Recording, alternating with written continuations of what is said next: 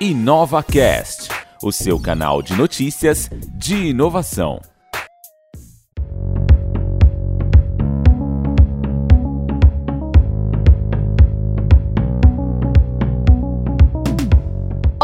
Seja bem-vindo ao InovaCast, o seu canal de notícias de inovação. Hoje a gente vai falar de um assunto que tem despertado aí bastante interesse e curiosidade: o futuro do dinheiro. Quem é que não parou para pensar sobre isso ainda, né? Quem vai falar com a gente sobre esse tema é o Nick Oliveira, ele que é diretor de tecnologia na SCF Brasil. Nick, seja muito bem-vindo, obrigada por aceitar o nosso convite. Muito obrigado, eu que agradeço. Bom, para a gente começar aqui esse nosso papo, é, eu queria que você contasse um pouco né, qual é a sua opinião sobre o futuro do dinheiro. Né? A gente vem aí de um histórico, né, se a gente pegar lá atrás é, o escambo, né, o sal que deu origem à palavra salário, né, depois a gente passou para o papel moeda, é, cartões, e agora? né, o que vem pela frente? Exatamente. Bom, hoje a gente já está vivendo o início disso, né? Como você, você mesmo citou, esse nosso histórico, as coisas vêm cada vez mais diminuindo, né? É, cada vez mais, cada vez menores são os meios físicos, os meios tangíveis ali para a gente lidar com o dinheiro. A gente veio aí onde já começou-se uma quebra da, do dinheiro em cédula, que foi o uso do cartão, e aí foi se, foi se diminuindo, foi se diminuindo, e hoje praticamente nem cartão mais se usa, né? Hoje aí, Pix está aí para inovar, hoje o dinheiro em cédula está cada vez mais raro, cada vez mais escasso o seu uso.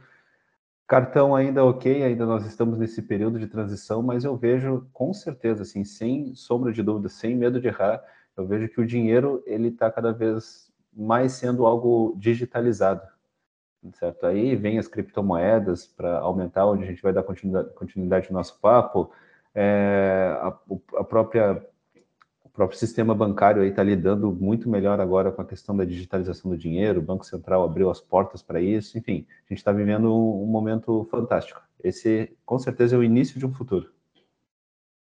E, e uma dúvida bastante recorrente, as pessoas tendem a confundir criptomoedas com moedas digitais, né? Os governos aí do mundo todo estão se movimentando em relação às moedas digitais. Gostaria que você explicasse para a gente qual é a diferença entre uma e outra. Claro. É, bom, na verdade aí os, os, pioneiros com isso foram as criptomoedas, né? Foram aí começou-se com o Bitcoin e foi avançando para outras moedas, outras tecnologias. Hoje, hoje existem centenas de milhares de criptomoedas diferentes e a tecnologia realmente é algo fantástico. É algo muito lindo, é algo simples, entre aspas, simples e sofisticado ao mesmo tempo, e complexo, dependendo do ponto de vista que, que você olhar mas é algo assim, é muito bom. E por causa disso que os bancos começaram a abrir, os bancos centrais começaram a abrir os olhos para isso e começaram a, a, focar nessas moedas também, né? Porque o dia a dia das pessoas está mudando. Como a gente já vem falando aqui desde o início, como todo mundo sente, o dinheiro está se tornando algo digital.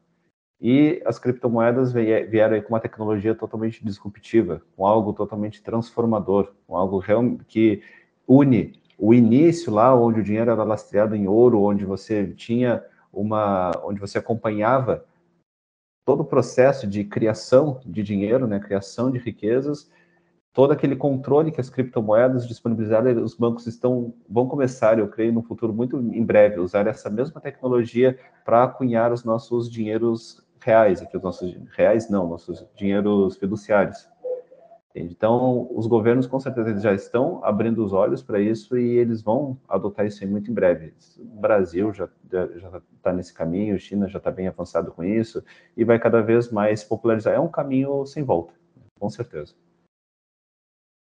Agora, normalmente, quando a gente fala sobre digitalização, uma preocupação que surge é em, em relação à acessibilidade, né? Afinal de contas, a gente, é, o Brasil é um país de dimensões continentais e, infelizmente, nem todo mundo tem ali um amplo acesso à internet para que consiga fazer uso aí das moedas digitais ou mesmo das criptomoedas. Como é que você enxerga essa questão? Porque para que a gente tire totalmente o dinheiro papel moeda de circulação, a gente precisa ter uma população que seja realmente 100% digital. Eu viajo bastante, muitas vezes quando vou a cidades menores, se não tiver dinheiro, passa necessidade ali, tem que ter dinheiro em papel moeda mesmo, senão não tem negócio, nem cartão muitas vezes não costumam aceitar. Você imagina isso, né? Quando é que de fato a gente vai ter uma sociedade digitalizada para ter uma moeda 100% digital? Exato, isso aí é uma ótima pergunta. Eu passo por esses mesmos problemas, tá? Eu, em muitas viagens que eu faço, eu não levo uma cédula, às vezes eu não levo cartão, identidade, carteira física mesmo faz tempo que eu não uso. Documento é só documento digital. Se o celular der algum problema, eu viro indigente, dependendo do lugar. Mas graças a Deus isso não aconteceu. É... Então, como toda revolução, tá? Eu vejo que toda revolução, ela é, toda revolução, toda inovação, ela segue a mesma premissa, que é curar dores. As dores elas são criadas pela gente, elas são curadas pela gente as, as, dores elas são criadas a partir do momento que nós temos essa vida muito dinâmica, né? A gente não tem mais tempo para nada. Você vai num, num caixa sacar dinheiro para ficar com dinheiro por um tempo, para depois entregar aquilo a quem vai receber não vai ter troco, enfim. Você não tem mais tempo para lidar com o papel moeda. Aí, ok, veio o, o Pix, como você disse, é, tem lugares que ainda não aceitam, mas a própria massa de pessoas que fazem esses pagamentos, como você, como eu, que faz essas viagens sem nem carregar nenhum, nenhuma cédula, somente contando com isso, contando com a tecnologia, isso mesmo, essa necessidade do mercado vai impulsionando lojistas, empresas a aceitarem, né? Pequenas empresas a também aceitarem e se habituarem. É, isso eu vejo que gerou uma, gerou-se uma solução e também gerou-se outros problemas, tá? Quem que hoje não foi pagar já com Pix não passou por aqueles problemas de você trancar uma fila, porque os bancos eles não estão preparados para isso ainda, né? Embora todo mundo aí aceite Pix, isso gerou-se uma outra dor. É, quando você vai lá pegar o seu celular para fazer um pagamento com o Pix, você vai, abre o aplicativo do banco, você você primeiro procura o, o, ícone do banco, abre o aplicativo do banco, digita sua senha ali ou coloca sua digital, abre a funcionalidade de Pix, depois selecionar, você vê ainda como você quer fazer esse envio, se vai escanear um QR Code, se vai digitar uma chave, confirma o destinatário, depois de confirmar o destinatário, às vezes você digita a sua senha novamente. Isso quando às vezes você ainda não tem que o atendente não pede para você adicionar o um número no WhatsApp para enviar o comprovante que o pagamento aconteceu. Né? Enquanto isso ali o tempo está passando, você está trancando fila. Ou seja, o que eu quero dizer com isso é nós geramos uma necessidade, nós acabamos gerando uma necessidade, suprindo ela de certa forma com o pagamento é, digital. Tá? E isso cada vez mais você vê planos de internet, é, mais pessoas com mais acesso à internet, é, 5G começando a se popularizar, você vê uma cobertura muito mais ampla na telefonia móvel, na, nas redes de internet, os próprios estabelecimentos mudando essa cultura, já percebendo esse problema, disponibilizando Wi-Fi para as pessoas poderem fazer o pagamento, ou seja, essa necessidade ela está mudando os problemas que os problemas entre aspas que o próprio Pix está, está trazendo com toda essa demora, com todo esse esse problema. O Pix em si, a tecnologia dele é fantástica. O negócio é rápido, nós somos pioneiros e isso ficou muito bom. Mas o uso ainda está muito ruim. A experiência ainda está muito ruim. Isso gera outras dores. Isso vai ser como qualquer inovação. Você citou isso, é um problema real, não somente para fazer pagamentos, não somente para meios de, de trocas de valores, mas tem muitas pessoas que ainda não têm acesso ao sistema bancário. Pessoas na, na comunidade, de comunidades gigantescas, ainda não têm por problemas de CEP, problemas de endereço, enfim, por N motivos. Ainda não tem é, esse problema, entende? E essas dores, elas vão gerando essa inovação. Você falando de pessoas que ainda não têm acesso à internet, isso é uma realidade, mas ainda nós temos um passo anterior, né, de pessoas que não têm acesso a uma conta bancária no, no, no, século, no ano que nós estamos vivendo, ainda tem pessoas sem esse, sem esse acesso a essa digitalização, entende? E nós somos uma fintech, até puxando a, a, a sardinha aqui para o nosso lado, nós somos uma fintech dispostos a resolver esses problemas. É, talvez não, não, deveria ser nem dito isso por mim, mas com certeza existe muito espaço ainda no mercado para isso, que venham outras empresas, que venham outras fintechs curando essas dores de mercado. Isso é necessário o, o Pix está digitalizando as coisas numa forma muito mais uh, agressiva do que o cartão veio. Isso acaba gerando outras necessidades, abertura para curar outras dores, e o mercado ele ainda é muito grande. O mercado ele é muito grande. É... Não sei se eu respondi a tua pergunta. Não, respondeu sim, com certeza. É, uma outra questão que normalmente aparece quando a gente fala sobre o futuro do dinheiro é que quanto mais digitalização, a gente tem a sensação de que vamos ter mais segurança, né? Afinal de contas, em vez de ficar ali andando com uma carteira física cheia de notas em que Exato. eu posso ser né, facilmente assaltado ou mesmo perder é, aquele objeto, a gente tem a sensação de que se está digitalizado, a gente tem mais segurança. Porém, a gente tem visto muitos problemas aí, principalmente em relação ao Pix, né? Então, os bandidos, eu falo que são super inovadores e criativos, né? Porque se um golpe para de dar certo, eles inovam o tempo todo e, e, e vão ali avançando, criando é, oportunidades ali de, de, crimes cada vez mais sofisticadas. Então, como é que você, né, enquanto aí líder de uma fintech, avalia essa questão da segurança? O quanto de fato é, a gente realmente vai ficar mais segura a partir do momento da digitalização do dinheiro. Certo. As brechas, elas dificilmente elas vão ser minimizadas, né? A gente aumenta a nossa segurança, mas nunca ficaremos totalmente seguros. Né? Enquanto houver alguém obrigando alguma ação, aquilo ali ainda pode ser que aconteça. Mas ainda assim, é, nós estamos em um caminho já muito melhor como você disse, o dinheiro, dinheiro em espécie ele pode ser prático para você entregar ele, né? Mas ele é, ele tem esse risco, ele tem o risco de ser perdido, o risco de ser roubado. É, e com a digitalização, nós ali já temos outros recursos, né? Hoje, se alguém pegar um telefone seu, ele não vai conseguir, ainda que ele saiba sem, ele não vai conseguir sem a sua digital. Se conseguir a sua digital, como naquelas cenas de filme, ainda precisa de uma senha. Então, riscos nós ainda conseguir, nós ainda temos. Né? É, seria, seria, seria algo totalmente é, inocente da minha parte se eu dissesse que nós estamos seguros ou nós vamos caminhar para um, um, caminho onde é 100% seguro. Golpes, eles com certeza eles vão existir. É, porém, nós estamos sim em algo muito melhor. Tá? Em questões tecnológicas, é, está fantástico. Questões de criptomoeda, algo totalmente inconfiscável, a própria tecnologia que nós usamos hoje dentro do nosso braço de banco digital, ela é totalmente tokenizada, todos os saldos são, são tokenizados. Enfim, questões tecnológicas, é, estamos muito seguros, entende? Ah, mas ainda existe, com certeza vai existir pelo ponto de vista humano. Existe autenticação de segundo fator, é, confirmação em e-mail, transações que pedem confirmações em, em outras pontas, dupla validação, mas tudo isso pode ser, pode ainda que uma pessoa repasse para outra, então a insegurança, na verdade, não está nem mais na tecnologia, né? Está nas pessoas.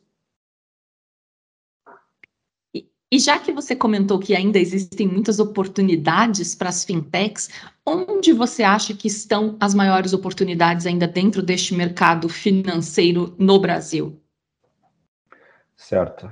Um, Bom, um grande episódio que nós passamos e estamos passando ainda é a pandemia, certo? E antes da pandemia já havia necessidade de crédito, já havia necessidade aí de ter acesso a recurso financeiro. E essa pandemia ela veio bagunçando a vida dos brasileiros. Isso é algo que não ninguém tem dúvida. É, e justamente por conta disso, tá? Antes já se fazia necessário. E hoje eu vejo que é algo ainda mais necessário esse acesso a crédito por parte dos brasileiros, porque é, nós somos um povo que vai atrás, né? nós, nós somos um povo que que corre atrás da, dos objetivos, mas para muitas oportunidades elas serem alcançadas é preciso ter recursos financeiros, né? Para muitos propósitos aí serem alcançados. E nós hoje nós concedemos e temos feedbacks muito muito legais com isso de pessoas, é, pessoas, empresas, falando muito bem dos créditos com propósitos, entende? Hoje, hoje nós entregamos muitos créditos com propósitos, é, propósitos específicos realmente, como tratamentos é, médicos, carteiras de motoristas, enfim, para diversos cenários, como placas solares, é, mobilidade limpa, enfim, são, são propósitos que as pessoas têm, nós concedemos os créditos para esses propósitos é, serem alcançados. Tá? E eu vejo ainda muitas oportunidades nesse negócio. É um mercado, é um mercado, digamos assim, em constante crescimento, porque a própria pandemia, com essa bagunça que ela trouxe e essa no, nova essa necessidade da gente se reinventar, gerou essa, necess, gerou essa oportunidade de mais pessoas com necessidades de crédito no mercado. Entende? Aí, justamente por essa necessidade de crédito, aumenta uma relevância de créditos com propósitos no mercado, com propósitos específicos estabelecidos, ajudando pessoas a atingirem seus propósitos, seus sonhos, para poderem continuar reorganizando suas vidas aí pós-pandemia. E no reino das fintechs, o que você imagina que vai ser do futuro dos bancos no futuro do dinheiro? Olha, os bancos eu já vejo que eles já estão se reinventando, né? Bancos tradicionais, todos os bancos tradicionais estão lançando é, seus braços aí de bancos digitais, de contas facilitadas, desburocratizadas, é, e a gente vê até mesmo por feedback de, de pessoas e empresas ao nosso redor. Algumas ainda não conseguem realizar algumas coisas, algumas operações devido à burocracia pela qual elas passam. Entende? Isso, bancos digitais, aí como o nosso banco, Conta S, como intermédio, é, no Conta, enfim, diversos bancos é, digitais, eles vieram, eles vieram fazendo barulho frente aos bancos tradicionais. Tá? E com certeza, assim, os bancos tradicionais, eles vão caminhar para esse sentido da digitalização também, da facilidade, porque você vê, tudo fecha o mesmo cenário, né? O Pix veio para ajudar, ele ficou tão famoso porque ele veio para ajudar essa nossa vida tão dinâmica. O banco digital, ele ficou tão famoso, ele teve um barulho tão grande no mercado porque ele veio ajudar a nossa vida que é dinâmica hoje. Hoje você não tem tempo para chegar num banco para resolver problemas. Tem que ser tudo num celular, tem que ser na palma da sua mão. Tem que ser de uma forma muito facilitada. Até mesmo acesso via computador para essas contas diminuiu muito. É tudo telefone, é tudo algo que anda ali, um dispositivo que anda no seu bolso. Entende? Eu vejo que todos os bancos tradicionais eles vão andar para esse caminho. Cada vez menor o número de pessoas numa agência, cada vez menor a necessidade de falar frente a frente e tudo sendo resolvido através de meios digitais. Perfeito. Durante muito tempo, a gente viu ali praticamente um monopólio no mercado financeiro, né? Então, só grandes instituições financeiras que tinham ali boa parte do mercado com essa desbancarização, esse movimento de fintechs, Obviamente, quem sai ganhando é o consumidor, que passa Exatamente. a ter mais opções. Então, eu queria que você comentasse um pouco sobre esses processos, né? De que forma as fintechs elas estão criando um movimento é, de inclusão bancária, né? Como a gente comentou, é, ainda né, em pleno século XXI, no ano de 2022, milhares de pessoas ainda é, fora do sistema bancário. É, como é que elas impactam aí todo esse setor em busca de melhores qualidades né, dentro desses serviços, redução de tarifas, porque obviamente quando eu tenho ali poucas opções, as tarifas elas tendem a ser né, mais elevadas e muitas vezes até abusivas. Então, qual que é a responsabilidade aí desse movimento das fintechs em prol do consumidor? Claro. É, algo interessante é que conforme o crescimento de todas as empresas, né? Como você falou, bancos eram monopólios há, há poucos anos atrás. É, quando uma empresa começa a ser mono, quando um, um, setor ele é monopolizado, ele poucas poucas empresas estão atendendo aquele setor, é normal. Isso aí é, é do ser humano, é de qualquer empresa e não foi diferente com os bancos. A visão dos bancos ficam para, voltada para os seus processos né? como melhorar os seus processos. Toda empresa ela começa a focar somente nos seus processos. Aí vieram essas as fintechs e elas não, não olharam para os seus processos, elas olharam para os seus clientes, para os seus consumidores, para as dores dos seus consumidores, certo? Então, é, isso foi a vantagem que o consumidor ganha, ele está sendo analisado quais são as dores, quais são as necessidades deles. Uma coisa muito bacana dessas pessoas que não têm é, acesso à conta bancária são problemas simples, não são que elas não querem ter acesso à conta bancária. São problemas ali de documentação, são problemas de acesso, de localização, são coisas que os bancos, por estarem olhando para os seus processos, eles não conseguem enxergar. Mas as fintechs ali, como são algo voltado realmente para sanar dores, nós conseguimos ver, nós conseguimos analisar isso aí. E nós não estamos falando aí de um público pequeno, de um público que não trafega, de uma de uma economia que não, não gira. Nós estamos falando aí de economias grandes, de, de comunidades com mais de 300 mil pessoas, 300 mil é, oportunidades, 300 mil, 300 mil negócios ali acontecendo. É, um, é, é, é muita gente, é um povo muito grande. Então, assim, são coisas específicas que elas podem ser curadas, mas para isso a gente não precisa, não pode olhar para os nossos processos, tem que olhar para as dores realmente entende? É isso que as fintechs elas vêm resolvendo e é isso que nós ganhamos também como consumidores, tá? Não só as fintechs, mas nós como consumidores ganhamos muito com isso. Nós ganhamos em qualidade, ganhamos em processos desburocratizados, ganhamos em, em velocidade, em resolver problemas da, da nossa casa. É, isso tudo vai, isso tudo só só gera só gera mais benefícios tanto para o consumidor quanto oportunidades de negócios, quanto oportunidades ali para que essas pessoas que vão ter acesso, pessoas que não tinham acesso à conta bancária hoje têm acesso à conta bancária e crédito, têm acesso à compra de criptomoeda, isso é algo, isso é algo fantástico, entende? Assim como a democratização para criptomoedas, entende? Eu sou totalmente contra a você ter que entender de criptomoeda para poder negociar criptomoeda. Quem, quem hoje entende como um TED funciona? TED já está aí caindo em decadência por função do Pix, mas quem entende como um TED funciona? Quem entende como um Pix funciona? Ninguém precisa entender. Entende? Por que, que para você comprar e vender criptomoeda você precisa entender de blockchain, precisa entender de wallets, precisa entender de mnemônico, de chave secreta? Você não precisaria entender da tecnologia, você precisa usar a tecnologia. Entende? Então, eu vejo assim, tem que ser, é, as tecnologias, elas, elas têm que serem algo é, inclusivas. Não pode ser algo para pessoas que têm que entender de tecnologia para usar a tecnologia. Nós, na SF, em todos os nossos produtos, nós promovemos é, uma facilidade de comunicação.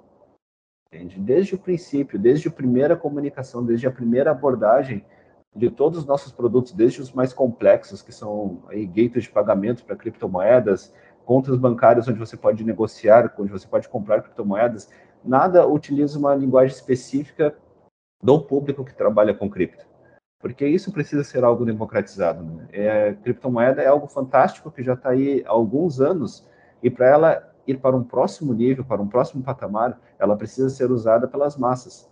E as massas elas têm que usarem, elas não têm que entenderem como as coisas funcionam. Entende? Essa democratização vai ser muito importante, vai ser um salto para a tecnologia de fato ela ser usada. Né? Que hoje criptomoeda ela não é usada como uma moeda, é usada como um ativo de especulação, mas o propósito dela é ser uma moeda. E uma moeda você usa, você não entende ela.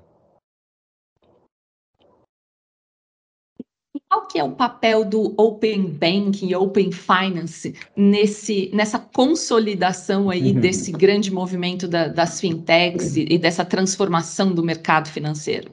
Certo, isso é outra coisa que vai vir para facilitar para o público, para o consumidor. Né? Você vai poder carregar sua conta, levar as suas contas, seus dados, é, vai poder usar para a instituição que mais lhe agrade, para a instituição que mais faça sentido. Isso é, é, algo, é mais uma funcionalidade, é mais uma coisa que o banco é o melhor. Isso é mais uma coisa que o consumidor ele vai ganhar muito. O consumidor ele vai poder ir para a empresa que melhor oferecer para ele os seus produtos e serviços. Hoje você não migra sua conta de um banco para outro por um produto específico, por uma taxa melhor. Isso é algo demorado, né? algo burocratizado. E com Open, com Open Finance, com Open Bank, é, digamos, vai haver uma, uma, camada similar entre todos esses bancos, onde você vai poder se plugar com um banco, se plugar com outro banco, usar serviços de outro banco, mudar a sua conta inteira, mudar toda a sua movimentação para outro lugar. Isso vai ser outra coisa disruptiva que vai colocar os bancos grandes palha a palha com os bancos pequenos, onde os bancos pequenos, onde fintechs, elas vão, vão poder aí bater de frente com esses bancos em questões de taxas e tudo, porque eles não vão ter mais toda aquela burocracia. Hoje, se você quiser tirar sua conta, tirar os seus produtos de um banco tradicional, como você faz? Você vai passar horas dentro de um banco, você vai lá para um gerente dizer para você voltar no outro dia, essa própria burocracia que impede você de aproveitar produtos de outros bancos, né? E o Open Bank, ele vai vir aí para isso, ele vai vir aí transformando esse setor. Aí os brancos, eles vão, vai ser diferente a abordagem, eles vão ter que te convencer por eles serem os melhores, não te impedindo de tirar as contas ou de movimentar para ir para outro banco por uma questão de burocracia, entende? Você não vai ter que ficar porque você quer, não porque você é obrigado a ficar. Em poucas palavras para a gente fechar, o que vai ser do futuro do dinheiro? Olha, falar do futuro do dinheiro é algo é algo que eu acho muito difícil, entende? Dizer para onde as coisas vão caminhar. O que eu consigo ver aqui com clareza é para onde o dinheiro já está caminhando, para onde as coisas já estão acontecendo. Tá? Os próprios, o próprio o Pix aqui, como a gente falou bastante, que é, é, é impossível a gente falar de inovação, poder falar de transformação, se a gente, sem a gente falar de Pix aí que veio transformando esse mercado. Os próprios problemas que ele gerou, eu vejo que. É, deixa eu voltar. deixa eu voltar. Falar sobre o futuro do dinheiro. É... Deixa eu só tomar uma água aqui. com a boca seca já.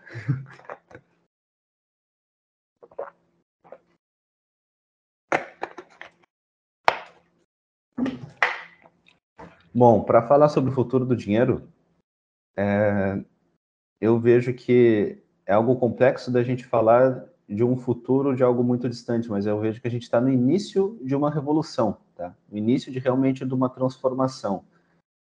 Essa transformação aqui, ela está vindo com o Pix, de uma forma ainda onde gerou-se alguns problemas, onde a tecnologia por trás é fantástica, é algo muito bom de usar, porém ainda é usado de um meio ruim, ou ainda é usado de um meio onde tranca filas, de um jeito onde não é que de um jeito onde ainda é burocrático para transacionar, tá? E toda revolução ela tem que ter, no meu ponto de vista, ela tem que passar por três pilares. Ela tem que ser simples, tem que ser fácil e tem que ser seguro. Simples e fácil a gente ainda pode simplificar em um. Então tem que ser simples e tem que ser seguro. E o Pix hoje ele é algo seguro do ponto de vista de tecnologia, tá? Ele ainda é seguro. Ele é simples de usar, porém ele está sendo ainda mal utilizado. Eu vejo que o futuro do dinheiro ele vai caminhar para um jeito onde as coisas serão mais simples, onde as coisas serão é, naturais para a gente, onde serão rápidas para a gente poder fazer. E o Pix ele gerou esses problemas, porém a parte boa nisso que eu e, que me deixa mais animado com a parte do uso do Pix, da massificação disso, é que as pessoas já se acostumaram a operar digitalmente, se acostumaram a, a, a poder transacionar valores, a acessar seu internet bank no dia a dia, a poder fazer pagamentos. Essa mudança de cultura está sendo muito boa, está sendo muito positiva. E as criptomoedas, elas já estão aí também há um tempo onde você para em determinado momento do seu dia, você pode comprar, você pode vender. Só que hoje, com como o Pix vem mudando essa cultura e a criptomoeda também está em algo totalmente disruptivo, eu vejo que o futuro vai ser a união dos dois, tá? A união do Pix, onde ele vem mudando essa cultura, e a união das criptomoedas, onde aí é outro nível, aí é outro patamar. É um futuro onde você vai fazer pagamentos sem fronteiras, sem divisão, sem barreiras. Então, assim, eu falo sem medo de errar. o futuro vai ser a união desses dois. A união, do, não do Pix, mas a união da cultura que o Pix vem trazendo, da cultura de você pagar digitalmente, de você viajar somente com celular, algo que era totalmente inviável há um tempo atrás. Né? Era, uma, era uma loucura você pensar nisso. Viajar sem um documento físico, sem um cartão de crédito, enfim. O, e, então, eu falo sem medo de errar. O futuro, com certeza, vai ser esta cultura mais latente no dia a dia dos brasileiros e o uso de criptomoedas, seja criptomoedas é, voláteis ou estáveis, as chamadas stablecoins, mas com certeza vai ser a união desses dois mundos, tá? Vai ser a aplicação da cultura, mas com algo muito mais abrangente aí do que o que nós vemos hoje. Vai ser é, toda essa questão de não ter fronteiras, de você poder guardar o seu dinheiro de uma forma muito mais segura, onde você mesmo é o responsável pelo seu dinheiro. E isso vai, isso vai ser com certeza aí o nosso próximo passo, nosso próximo nível. Quem viver verá, né? Aguardamos as cenas dos próximos capítulos. Nick, Exato. muito obrigada pela sua participação. A gente deseja aí que o futuro do dinheiro seja de muita segurança e acessibilidade. Tem que ser bom e tem que ser bom para todos. Isso é muito importante. Hoje nós falamos sobre o futuro do dinheiro com Nick Oliveira, ele que é diretor de tecnologia na SCF Brasil. Eu sou Marília Cardoso, vou ficando por aqui, mas você não precisa ficar com saudade do InovaCast, não. Tem vários episódios aqui. Vai navegando na nossa página. Você pode encontrar a gente também nas redes sociais, Gestão Palas, no Instagram, no LinkedIn. Enfim, tem bastante conteúdo aí sobre inovação, tecnologia e o futuro para você aproveitar. A gente se encontra no próximo episódio. Até lá!